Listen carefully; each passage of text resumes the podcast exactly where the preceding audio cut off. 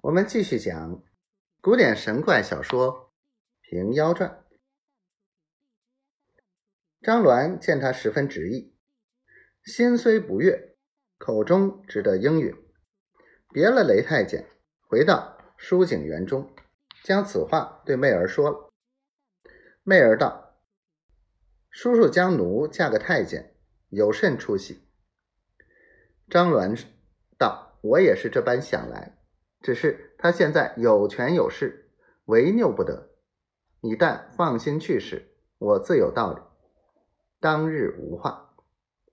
到次日，雷太监家早上便挂起红彩，大吹大擂，准备做亲宴席。上午先去行聘，聘礼是金凤珠冠一顶，大红蕾丝蛮衣一袭。小团花碧玉带一条，金钗两对，金钏两对，其余随身一应新衣，件件成双，花红洋酒不必细细说，把张鸾玉中摆的锦片一般。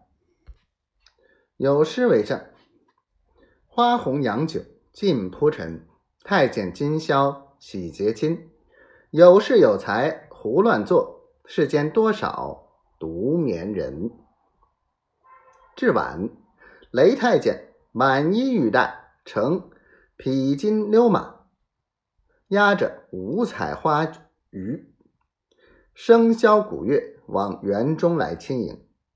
张鸾将新汗衫一件，拈觉舒服，口中念了些咒语，叫媚儿穿了。就把这口诀传与了媚儿，但是要穿时念个锁身咒，若要解时念个脱衣咒，媚儿都会了。当下装扮的天人相似，上了花鱼，随雷太监去了。张鸾送出院门自回。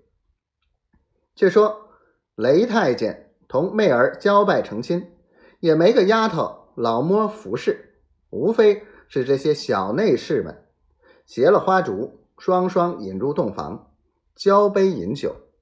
有一般好事的，坐下小曲，唱得好。老太监看你浑身上下没些洋气，便坐到画屏前，列了十二金钗，只好用它搔背。我看你穿不少，着不少，用不少，只少了一般滋味。也是前生时偷婆娘幼小官，把那画用的过分了。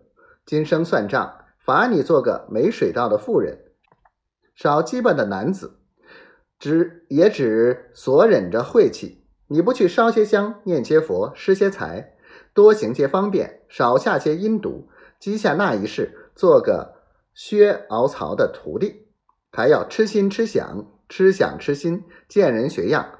讨好儿好女什么的便宜，真吃！你是阉男，他非使女，怎与你做的一世的干妻？真痴！